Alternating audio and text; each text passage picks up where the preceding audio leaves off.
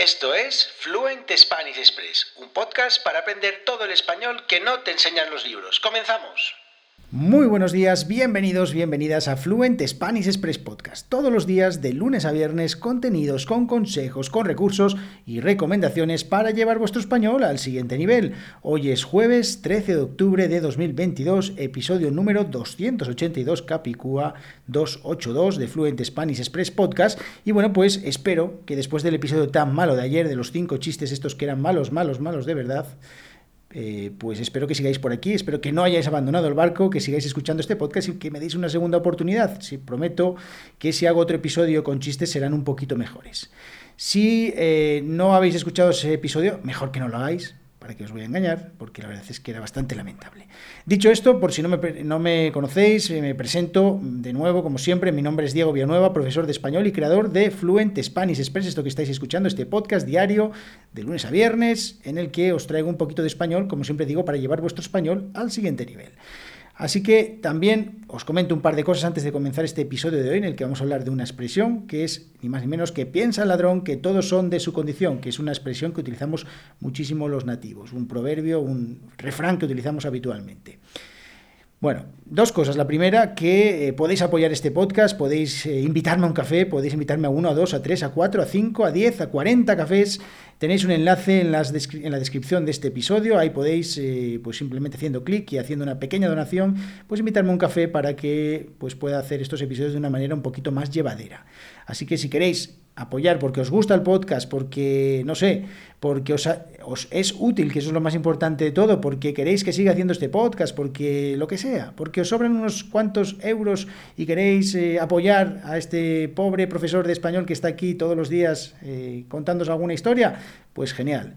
Y la otra cosa que os tengo que decir, que es que no doy, eh, no, todo, todo también eh, tiene su cosa, os invito también como contra, contraposición, además de hacer este podcast, también otra cosa más gratis es que os invito a que vayáis a www.thespanishnewsletter.com. Allí todos los días recibís o suscribís gratis, gratis, gratis, gratis, una newsletter, un correo electrónico en el que os cuento alguna historieta así también de español para que podáis practicar. Así que un buen combo, una buena combinación, que es este podcast y una newsletter. Así que os invito a que os suscribáis. www.thespanishnewsletter.com. Sí, no me he comido, no me he devanado demasiado los sesos pensando el nombre, Así que es un nombre poco original, pero la verdad es que creo que describe bastante bien lo que es una newsletter de español.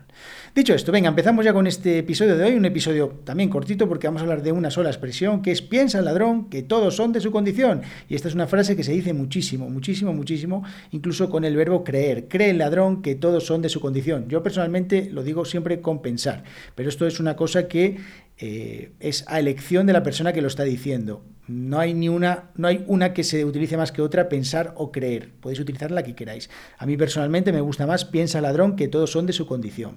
¿Cuándo se utiliza esto? Bueno, pues cuando vemos que una persona, eh, de alguna manera, ve que alguien ha hecho algo y prejuzga o intenta adivinar las intenciones de esa persona eh, sin saber realmente los motivos que han impulsado a esa persona a hacer algo. ¿Vale? Puede ser que una persona haya hecho una determinada acción con todas las buenas intenciones del mundo, sin embargo, otra persona que está viéndolo desde fuera asume que esa persona lo ha hecho con ciertos intereses. Eso significa que lo que está haciendo es prejuzgar, y en este caso de una manera negativa, lo que hace esa persona. Entonces, la persona, yo en este caso, puedo decirle a esa persona que está prejuzgando que piensa el ladrón que todos son de su condición. Es decir, esa persona que está asumiendo que alguien hace las cosas por unos intereses determinados, es una persona que, en el caso de que se encontrara en esa situación, lo haría con esos intereses. Significa que está asumiendo que la persona haría las cosas con los mismos intereses con las que ellas, con las que esa persona haría eh, eh, esa acción. Vamos a poner un ejemplo. Imaginaos, yo en este caso, que estoy haciendo la newsletter de SpanishNewsletter.com, que os digo que os suscribáis, y que lo estoy haciendo totalmente de manera gratuita, por supuesto, pues eh, detrás de todo eso hay unas cosas, por ejemplo, pues tener contacto con estudiantes de español para, por ejemplo, si alguien necesita clases pues tener eh, posibles estudiantes, potenciales estudiantes, pero no hay otro interés detrás de todo eso. Una persona que un día me contactó y me dijo que si yo iba a vender esos emails o que, o que eh, existía la posibilidad de que yo vendiera los emails. Bueno, pues yo Nunca en ningún proyecto he vendido los emails de nadie porque me parece una cosa sagrada. Además, en todos los proyectos en los que hago, en la política de privacidad, pongo que nunca, nunca, nunca, nunca vendo o eh, transfiero los emails a otras personas porque me parece que es una práctica absolutamente lamentable. Bueno, pues esa persona quizás pensó que yo podría, a mí se me podría pasar por la cabeza vender los emails porque quizás esa persona en mi situación sí lo haría. ¿Entendéis? Entonces yo podría decir que piensa el ladrón que todos son de su condición. Es decir, que esa persona piensa que porque, esa, porque ella o él, en este caso, eh, sí vendería los emails, yo también lo voy a hacer. En este caso, yo no lo tengo pensado hacer, no lo tengo pensado, no, es imposible que lo haga, no lo voy a hacer. O sea, de hecho, aunque vinieran y me dijeran, te voy a dar un millón de euros por, los emails, no lo voy a hacer, lo siento mucho, pero eh, hay gente que todavía tenemos un poquito de integridad.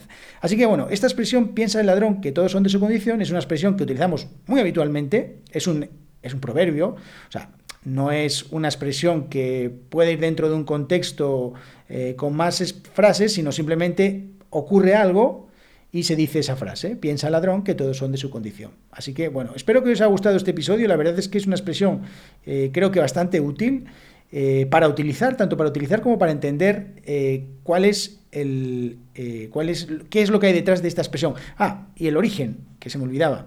El origen de esta, de esta expresión, la verdad es que no está muy claro, pero parece ser como que puede que venga de la antigua Roma, que decía algo así en latín como, bueno, perdonar los que seáis de filología, que me mataréis, malus es qui praesumitur sibi malos esse alios, que significa malo es quien presume que los demás son malos, ¿vale? Me parece muy buena definición esta.